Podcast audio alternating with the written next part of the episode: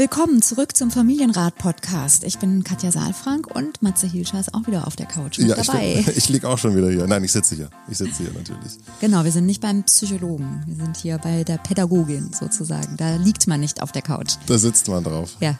Aber liegen manchmal Leute auch bei dir? Nein. Nie. Also äh, wir machen manchmal auch Körperarbeit oder ich habe so ein, so ein ganz schönes Instrument, ähm, das äh, heißt Monochord und manchmal gibt es sowas wie, ein, wie eine Klangreise, dann liegen die El Eltern, also Eltern sind das dann häufig nicht, also sind sie vielleicht auch, aber sie kommen nicht deshalb. Ja. Okay, und dann wird, dann wird gelegen. Genau, dann kann man auch liegen. Ähm, wir machen es heute ein bisschen anders als sonst normalerweise. Also man kann äh, uns dir Fragen schicken an familienrat.mitvergnügen.com und dann gibt's für jede Sendung gibt's eine große Frage und die beantworten wir dann zusammen, also du und ich stelle Fragen dazu.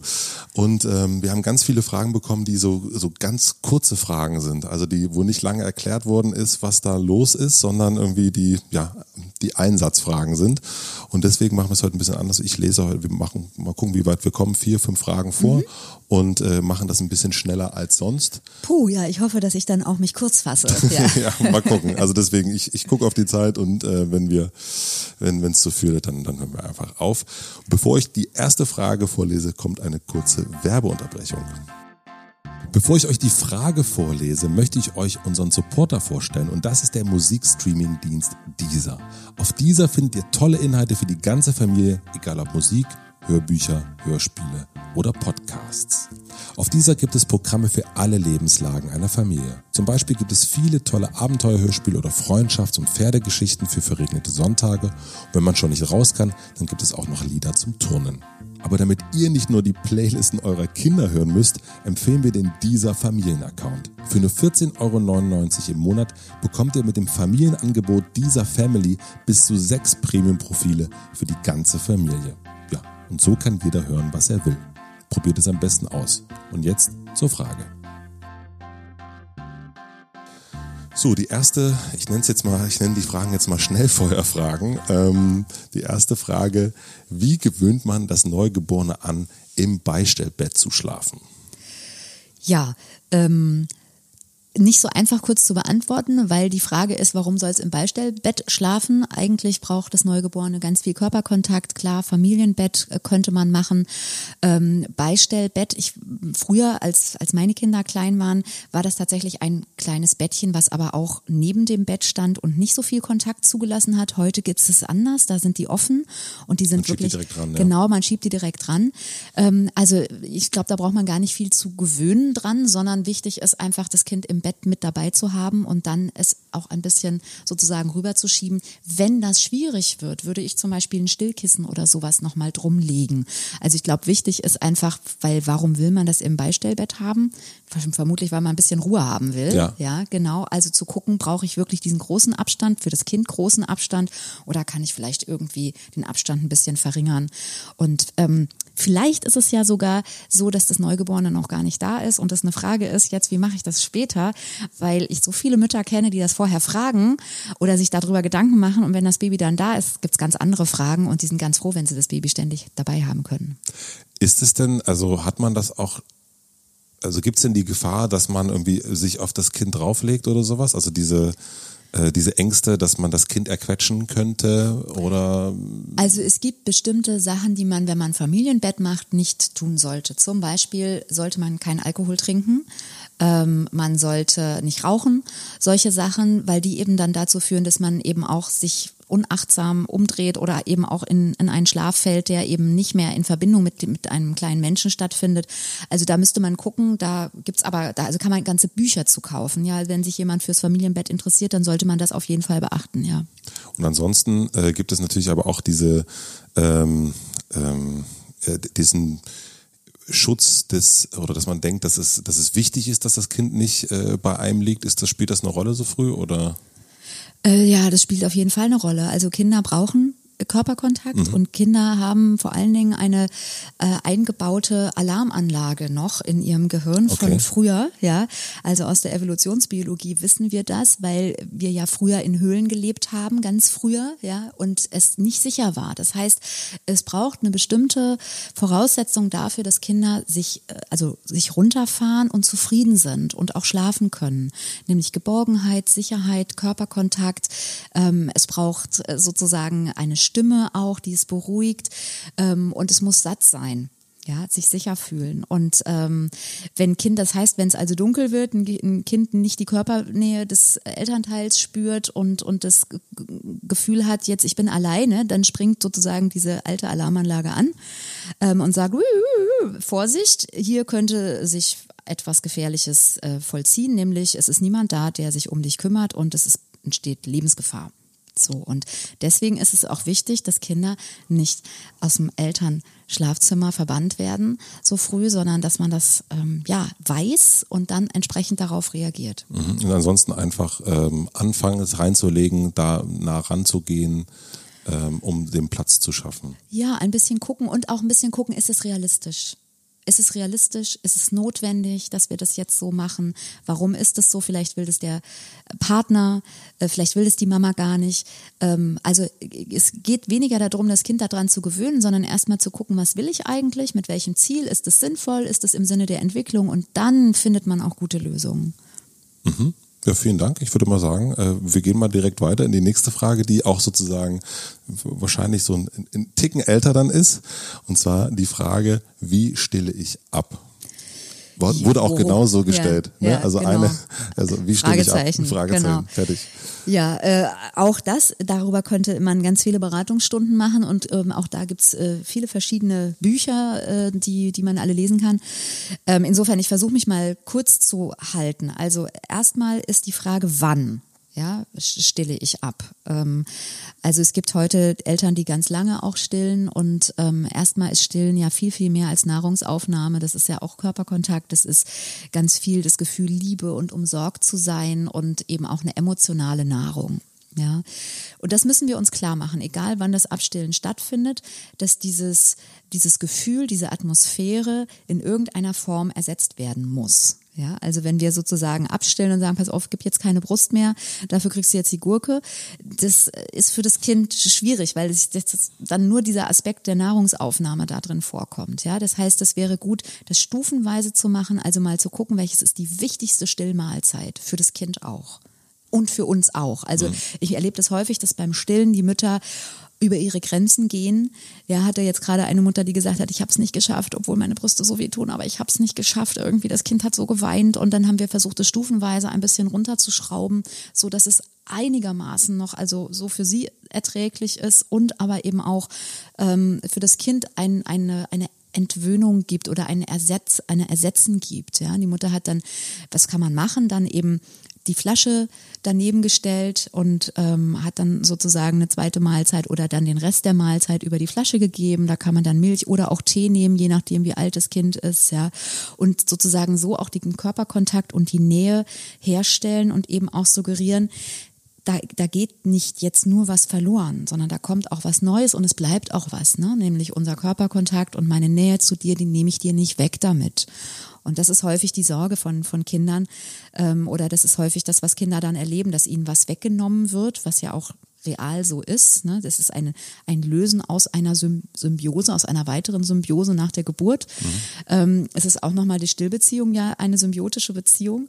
Und da etwas zu lösen, das würde ich gut finden, wenn das schrittchenweise geht. Und dafür brauchen wir aber eine entschiedene Mutter. Und wenn die Mutter sozusagen suggeriert, ich will nicht mehr stillen, aber ich sehe, dass es dir schlecht geht, dann wird die Beziehung auch gestört sowieso. Ja, also du siehst, es ist ein sensibler Prozess einfach, ja, und der, auch der ist individuell zu gestalten, weil die Beziehung eben auch individuell ist.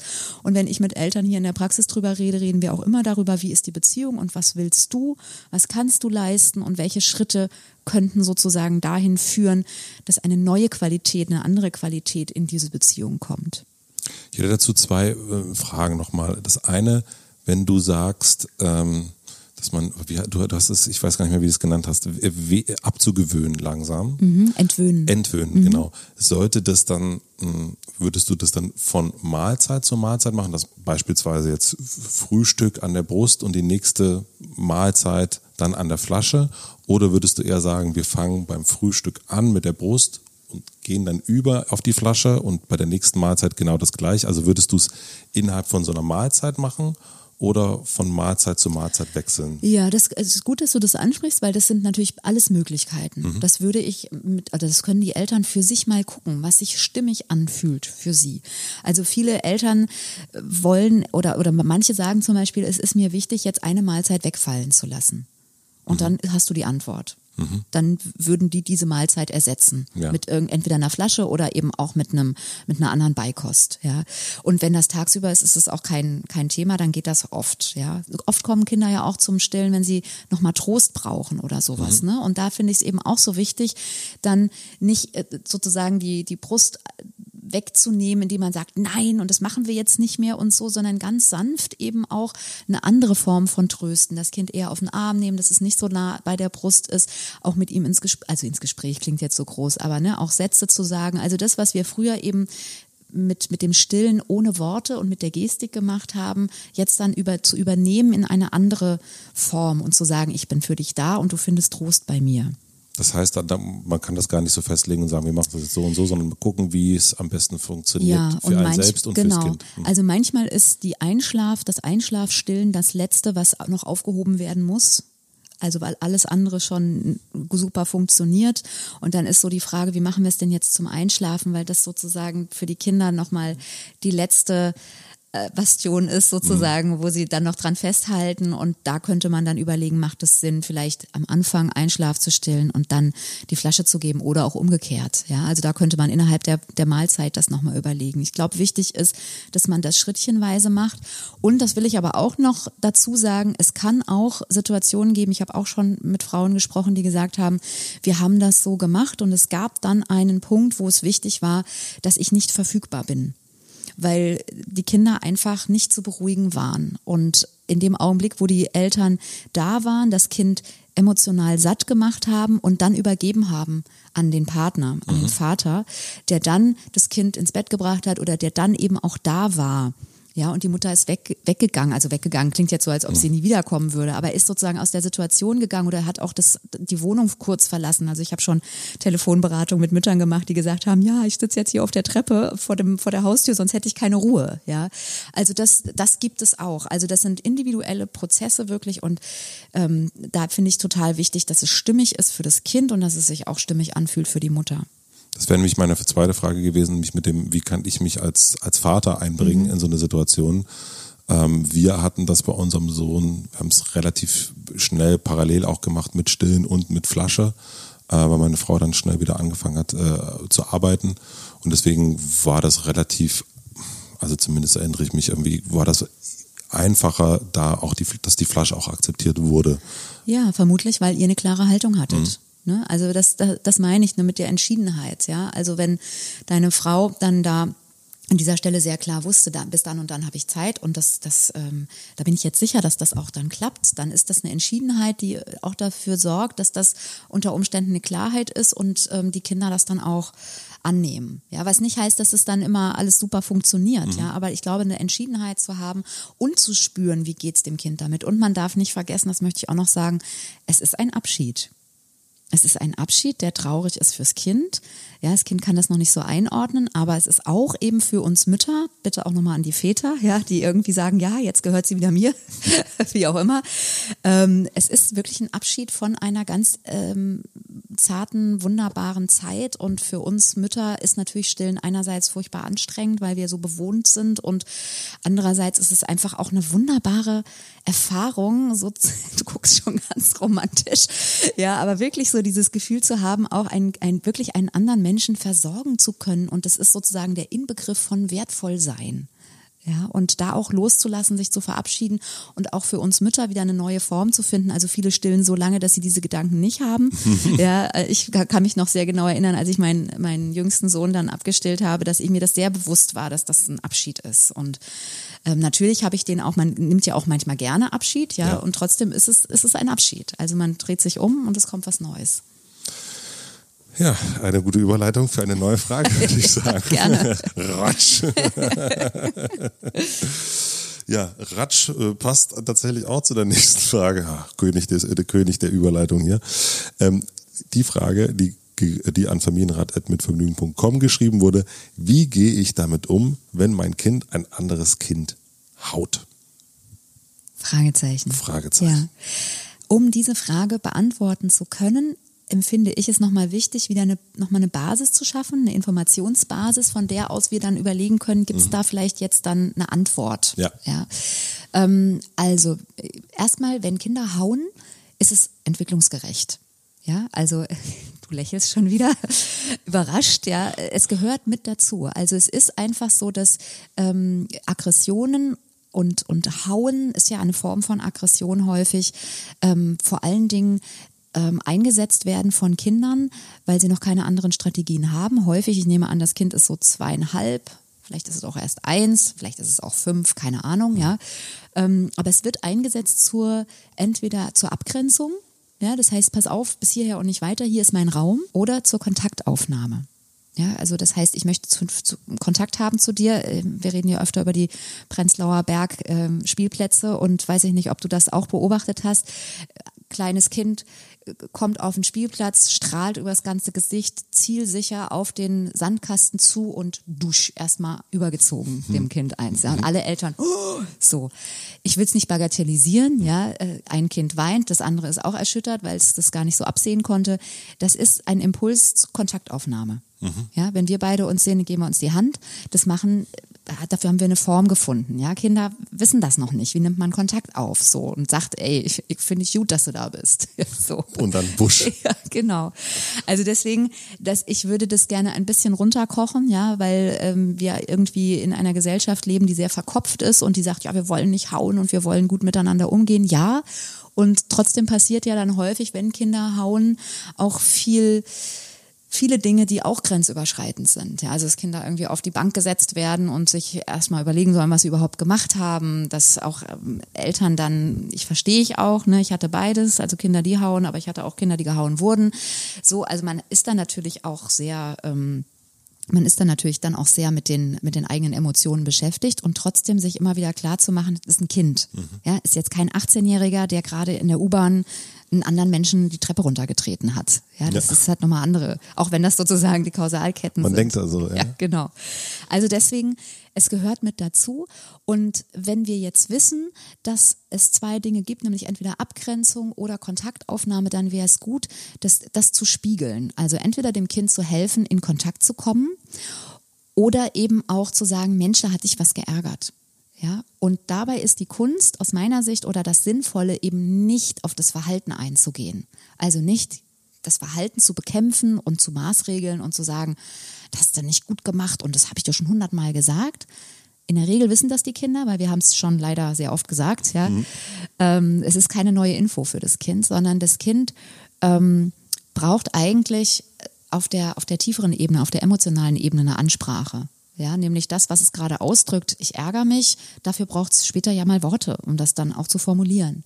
Ja, und deswegen ist da ein Spiegeln viel sinnvoller, also ein Begleiten ähm, und kein Maßregeln und natürlich auch, also ich sag mal so, wenn ähm, ein Kind wirklich sich auch wehgetan hat, auch dann nochmal zu dem Kind zu gehen und zu sagen, tut mir leid, auch, ne, das, ich glaube, das wollte jetzt Lasse nicht. Also ich glaube wirklich, das wollte er nicht. Ja, guck mal, er ist auch ganz erschrocken. Der wollte mit dir spielen und der wusste noch nicht, wie das geht. Ja, so. Und dann eben zu sagen, ja, was machen wir jetzt? Also manche Kinder sind ja dann auch sofort wieder versöhnt und spielen und andere sind dann auch gekränkt und sagen, nö, auf die Weise kommst du mit mir nicht in Kontakt. Und dann kann man das auch beim Kind wieder begleiten und ähm, eben sagen, ja, so ist das. Müssen wir vielleicht jemand anderen fragen. Das heißt also spiegeln, ähm, wenn man merkt, also so, der hat vielleicht, der Lasse hat Kontaktschwierigkeiten, gerade im Einstieg am Anfang noch mit hinzugehen und zu sagen, hier, das ist die Katja, Ja. das ist der Lasse äh, und da zu unterstützen bei, der- bei der Kontaktaufnahme oder wenn es dann passiert ist, eben hinzugehen und zu sagen, äh, Mensch, Lasse, jetzt äh, ich, ist ja wirklich ärgerlich, dass er dich, äh, dass er dir nicht irgendwie den Ball gegeben hat. Ähm, wo, aber hauen ist jetzt doch nicht die beste Aha, Lösung. da ist es wieder. Ja. ist nicht die beste Lösung. Siehst du mal, wie schwer das ist, das Total nicht zu sagen. Schwer. Ne? Ja. Total schwer. Genau, weil wir so auf dieses Verhalten eingeschworen sind. Und was soll ich dann sagen, wenn der Ball... Lass es einfach weg. Ja, der Rest war ja super. Ja. ist, ja auch doof, ist ja auch doof, dass er dir den Ball nicht gegeben hat. Ja, was machen wir denn jetzt? Hm. Also ich finde auch immer so eine Frage, was machen wir denn jetzt? Weil Kinder haben viele Ideen, ja. Mhm. Und die, was machen wir denn jetzt, ist ja auch die Frage, was denkst und was fühlst du? Mhm. Und es ist eine offene Frage. Das mhm. heißt, Lasse könnte dann auch einfach mal sagen, was er denkt und was er fühlt. Und du siehst es ja vielleicht auch, dass es ihm gerade nicht gut geht.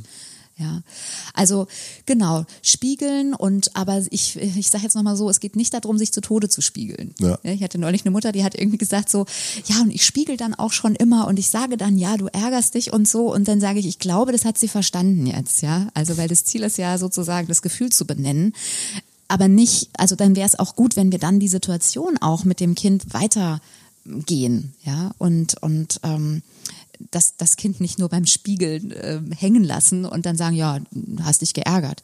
Ja, und dann? Was machen wir denn dann?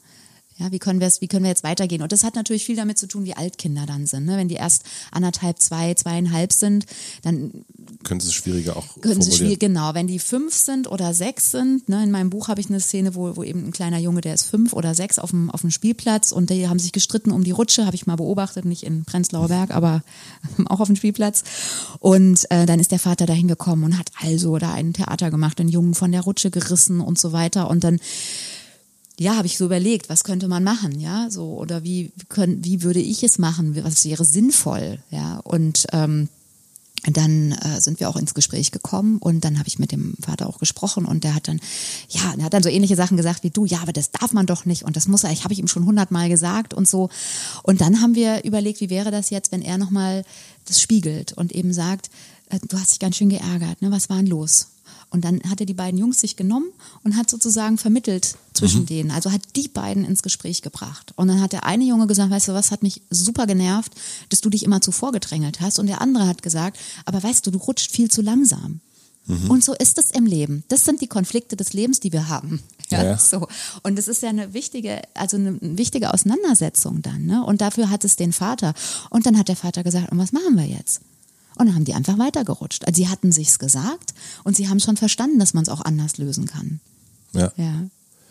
Ich habe äh, in meinem inneren Auge ist tatsächlich eine Szene, die ich wirklich gestern hatte mit, mit meinem Sohn, der sich auf dem Spielplatz mit einem anderen Jungen äh, ziemlich gekappelt hat. Und ich, meine Strategie ist aktuell äh, keine Strategie. Ich, ich meistens, ich stelle fest, dass die das irgendwie klären lassen. Mhm. Und äh, ich lasse die dann einfach machen. Klar, wenn ich sehe, oh Gott, jetzt, jetzt hat er den anderen verbuddelt oder andersrum, dann gehe ich mal hin. Aber ja. ähm, mir hat das irgendwann mal jemand gesagt, das ist ein Kinderspielplatz. Ja. Und äh, das heißt auch, dass die Kinder da spielen und äh, dass die Eltern am Rand sitzen dürfen und zugucken dürfen, aber ja. die Kinder spielen halt. Genau, also das, das ist wirklich ein Zweischneid zweischneidiges Schwert, weil ich kenne Pädagogen, die sagen, ja, wir greifen viel zu schnell ein.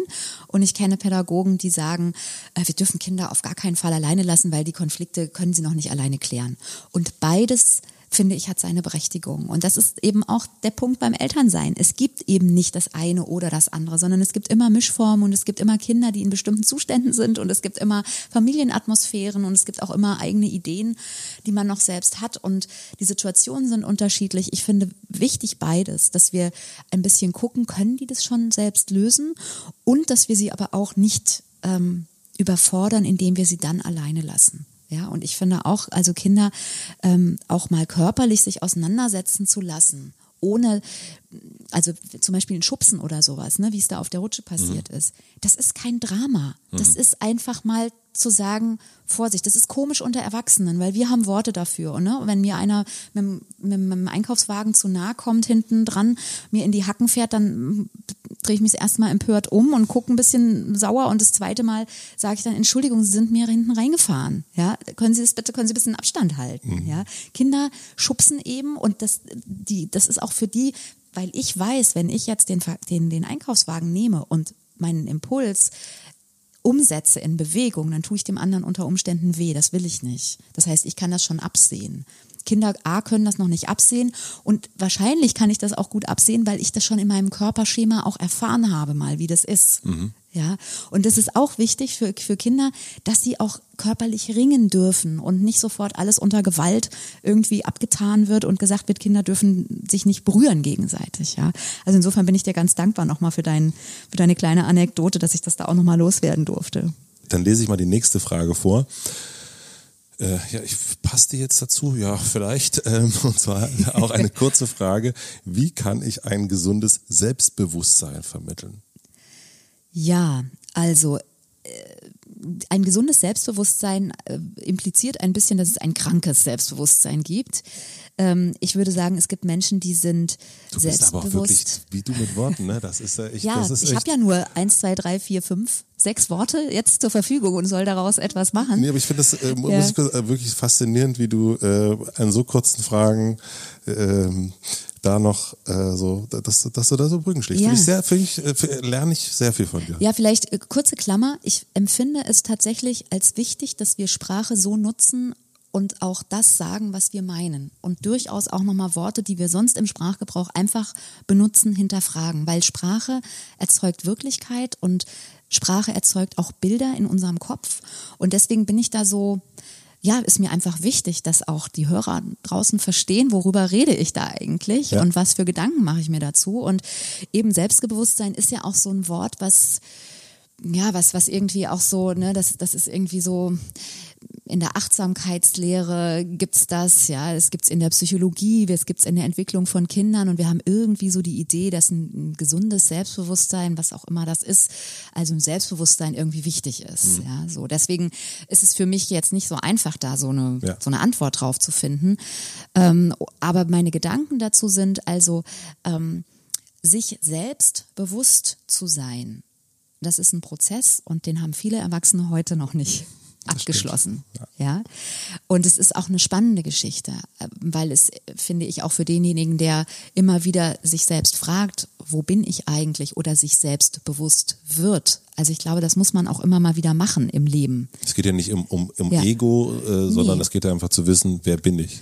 Genau, wer bin ich, was möchte ich, wo stehe ich in der Welt? Ich finde zum Beispiel, wenn wir morgens früh rausgehen und irgendwie vielleicht Berlin noch nicht ganz so voll ist und die Sonne aufgeht und sich in dem Augenblick mal sich seiner selbst bewusst zu werden, dass gerade Luft in der Luft ist, dass ich die atme, wie fühlt die sich an? Also das, das meine ich so mit diesem Achtsamkeitsbegriff. Ne? Und bei Kindern sprechen wir halt dann eben oft auch von Selbstbewusstsein oder Selbstwert. Ja, und das sind zwei unterschiedliche Dinge. Also sich seines Wertes bewusst zu sein, ist aus meiner Sicht auch ein Teil des Selbstbewusstseins. Das musst du nochmal. Ja, also ich kann mir ja, äh, also wenn ich mir meines Wertes nicht bewusst bin, also wenn ich, ja, dann ähm, ist es für mich auch schwer, mir selbst überhaupt bewusst zu sein. Ja. Ja, das meine ich damit. Also es ist ein Teil. Und das ist auch schon so, so ein bisschen jetzt vielleicht für diese Stelle meine Antwort dazu oder, oder eine Antwort dazu, ähm, dass es letztlich darum geht, meinen Kindern zu vermitteln, dass sie wertvoll sind, dass sie für mich einen Wert haben, einen ganz besonderen Wert haben. Und das kann ich eben nicht nur zweimal im Jahr über Weihnachten und, und Geburtstag machen, sondern das kann ich jeden Tag mit kleinen emotionalen Vitaminpillen, wie ich sie nenne, machen, ja, indem ich ein Kind angucke und sage, ich freue mich, dass du da bist. Ja, oder sage guten Morgen. Wie hast du geschlafen? Ja, das heißt, da kommen ganz viele Botschaften rüber. Ich bin es wert, dass man mich fragt, dass man mich anguckt. Ich kann auch kleine Berührungen machen. Ja, das klingt jetzt so ein bisschen technisch, aber das sind Sachen, die automatisch Eltern ja eigentlich auch in ihrem also zur Verfügung haben, wenn sie sich selbst bewusst sind, wo sie gerade stehen und nicht schon mit den Gedanken woanders sind. Also es braucht eine Präsenz in der Beziehung zum Kind, um dem Kind das zu vermitteln. Das heißt im Grunde gar nicht äh, so, so, so, ein großer, ähm, wir müssen jetzt ähm, über Baumstämme äh, äh, balancieren und, äh, und äh, du musst dich irgendwo runterstürzen, damit du selbstbewusster wirst, sondern eigentlich in der täglichen Arbeit, äh, in der, in der sondern eigentlich in der täglichen Beziehung das Kind bestärken in dem, was es macht, in dem, was es ist Und es sehen. und es sehen. Ja, also ich glaube, ähm, weil du gerade sagst, irgendwie, wenn es hochklettert oder sich irgendwo runterstürzt, da äh, erlebe ich häufig auch Eltern, die dann das Kind so loben oder sagen, toll machst du das, ja.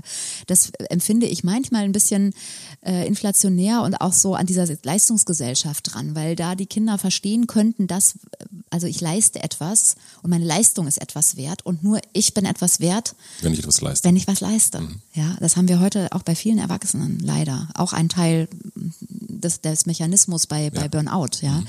Und ähm, deswegen finde ich so wichtig, das Kind zu bestärken. Also eine Freude zu haben dadurch, dass das Kind, was ja, wenn es eine Treppe zum Beispiel hochgeht, ja, wenn man sich das vorstellt, wie hoch die, die Treppenstufe im Verhältnis zu dem Körper des Kindes ist, das würden wir ja nie machen. Wir würden ja nie freiwillig sozusagen unsere, uns, also über unseren Körpermittelpunkt hinaus da hochklettern im Alltag. Ja, da haben wir ganz andere Sachen zu tun. Kinder machen das. Ja. Und dann haben die 17 Stufen erreicht, dann gehen die nochmal. Mhm. Ja, also das ist doch Wahnsinn. Ja. ja. Und diese Freude mit dem Kind zu teilen, dass das Kind über sich selbst hinausgewachsen ist, dass es das geschafft hat, das ist was anderes als zu sagen, toll, dass du das gemacht hast. Ja, oder toll, dass du diese Leistung gebracht hast. Und da ist es eben ja, das, das ist ein Unterschied auch in der, mm, in dem Gefühl und in der Atmosphäre, wie Eltern das sagen. Aber wenn ich jetzt, also wenn wir kurz bei der Treppe bleiben, wir hatten das ja erst schon gerade mit, mit dem Spielplatz, wenn jetzt mein Kind die Treppe hochgegangen ist mhm. und mich genau diesen Irrsinn bewältigt hat, ähm, wie kann ich dann so einem Kind am besten vermitteln, dass ich mich darüber freue, dass sie das, äh, dass das Kind äh, diese, diesen, diesen Berg erklommen mhm. hat, statt jetzt nur diese Leistung zu bewerten. Wie würdest du es denn bei deiner Frau machen? Mensch, richtig geil, dass wir diese Treppe hochgekommen sind, oder? ja, ich weiß nicht, ob das dann, ob das jetzt, also klingt ein bisschen unauthentisch, wenn du mit deiner Frau über die Treppe redest, aber ähm, ist ja wohl voll geil, dass wir jetzt ähm, ähm, ist ja jetzt, Moment, jetzt muss ich mir ein Beispiel suchen, was ja. wir, ist ja jetzt voll geil, dass wir es uns leisten können, äh, ein, äh, ein Sabbatical zu machen. Ja, oder ich, also du freust dich ja eigentlich für sie. Jetzt ja, redest also jetzt von, von euch. Uns, ne? Ja. Also ich glaube, es ist wichtig, dass wir an dieser Stelle ähm, die Freude, die wir haben, einerseits zeigen und es ist nicht unsere Leistung, es ist nicht unser Verdienst, dass das Kind da hochgekommen ist. Ja, so und es geht eher mit der mit der Idee, ich sehe dich, ich sehe dich in deiner Freude und ich freue mich für dich. Das heißt also in dem Fall, Mensch, ist ja toll, wie schön du die Treppe wow. hochgekommen bist. Die ist riesig, ja. ja. ja. Genau. Und das ist eben auch für viele Eltern manchmal schwierig, weil sie dann diesen Leistungsgedanken im Kopf haben und Sätze formulieren, die bestärken sollen. Mhm. Ja, und ich glaube, es geht nicht darum, neue Sätze zu finden, sondern mhm. es geht einfach darum, diese Sätze mit einem anderen Ziel zu sagen. Also nicht, ja. um das Kind anzufeuern und sozusagen es zu belobigen, sondern dem Kind zu signalisieren, wow, mein lieber Freund, da mhm. hast du ja was geschafft für mhm. dich, ja, mhm. für dich. Und ich freue mich und ich sehe dich. Mhm. Ja. Super. Also ich glaube, wir schaffen noch eine schnelle. Ja, gerne. Ne? Und zwar äh, geht es jetzt mal weg von den ähm, Kindern äh, und äh, es geht jetzt mal zu dem Partner. Und zwar fand ich, ähm, fand ich die Frage wirklich wunder, wunderschön. Wie schütze ich unser Kind gegen die schlechten Angewohnheiten meines Partners? Und äh, da gibt's ein bisschen noch ein bisschen mehr Kontext, aber auch nicht so viel mehr. Ähm, was tun, wenn ein Elternteil schlechte Angewohnheiten hat, die man seinem Kind eigentlich nicht vermitteln möchte? Wie zum Beispiel Fernsehschauen beim Essen, starker Handykonsum, nur auf der Couch sitzen und keinen Sport machen. Entschuldige, ich finde das so lustig formuliert. Ähm, also es geht, äh, es, die Frage wäre für mich eine andere, ehrlich gesagt. Höre ich da eine ganz andere Frage raus. Ähm, wie, wie, trenne ich mich am besten? Das könnte vielleicht dann hinten dran stehen, aber die Frage ist ja, wie gehe ich mit einem Partner um, der äh, sozusagen nur aufs Handy guckt, der nur auf der Couch sitzt und keinen Sport macht und äh, der auch noch beim Essen, wenn ich mich mit ihm unterhalten möchte, Fernsehen schaut. Also gar nicht aufs Kind, ja. sondern eigentlich. Nee, ich glaube, dass also äh, das das sind das sind kann, weiß nicht, ob das schlechte Angewohnheiten sind. Ich ähm, für mich wäre jetzt die Frage, wie wie gut ist denn diese Partnerschaft? Ja, weil wenn man gemeinsam mit Kindern lebt, möchte man doch, ähm, also dann, dann das ja, dann das hört sich eher gegeneinander an. Ja. ja, so. Also, und für mich sind das keine schlechten Angewohnheiten, sondern eher tatsächlich eine Atmosphäre in dieser Beziehung. Also ich höre da eine große Sehnsucht ähm, raus, ja, dass der eine sagt, Mensch, mir fehlt eigentlich der andere. Ja, ja, der hat sich das vielleicht auch angewöhnt. Ja, vielleicht kann man da auch nochmal bei uns hingucken, weil, weil wir vielleicht auch mit dem Kind so viel beschäftigt waren oder gerade andere Sachen machen oder nicht, nicht uns in der Lage sehen, auch unser Bedürfnis anzusprechen. Aber eigentlich geht es darum, dass die Eltern äh, sich einig werden wollen, was machen wir denn beim Essen? wie wollen wir denn essen? Wie wollen wir denn mit, mit Handys umgehen am Tisch? Ja, und Sport machen ist ja schon, also, das kann man sich natürlich wünschen, dass ein Partner Sport macht. Ja, letztendlich muss er es dann schon selbst machen und haben wir uns ja nicht nur in einen Partner verliebt, der Sport macht. Darüber zu sprechen, dass man sich Sorgen macht vielleicht auch, dass der, der andere gerade nicht in Bewegung kommt oder nicht gut für sich sorgt, das ist ja eine ganz andere Frage. Mhm. Also äh, eher die Beziehung äh, hinterfragen als die, ja. die, schlechten Angewohnheiten. Ja, ja äh, also ich meine, alleine schon die Frage, wie schütze ich unser Kind? Meines Partners, mhm. also vor meines Partners, mhm. Angewohnheiten, ja. Also ja. eigentlich geht's ja darum, wie schützen wir unsere Kinder häufig gemeinsam vor mhm. irgendetwas in der und Welt, ja. Partner, ja. Und nicht vor dem Partner. Also da liegt einiges im Argen, glaube ich, ja. Das wird schon bei der Fragestellung deutlich. Ja, würde ich auch sagen. Ähm, ja, ich würde sagen, wir haben jetzt fünf äh, schnelle Fragen äh, äh schneller beantwortet. Ja. Äh, ihr könnt ja mal schreiben, wie ihr das äh, so findet, wenn wir da ein bisschen schneller äh, durchruckeln, weil es gibt immer wieder kurze Fragen, die ihr stellt und aber vielleicht möglich ist, dass wir ein bisschen ausführlicher drüber reden. Also schreibt gerne an familienrat.mitvergnügen.com und natürlich auch, wenn ihr Fragen habt. Ich freue mich. Ich freue mich auch drauf. Abonniert den Podcast überall da, wo man Podcast abonnieren kann. Und dann würde ich sagen, wir sehen uns bald wieder hier in der Praxis auf der Couch. Juhu. Tschüss. Bis dann. Tschüss.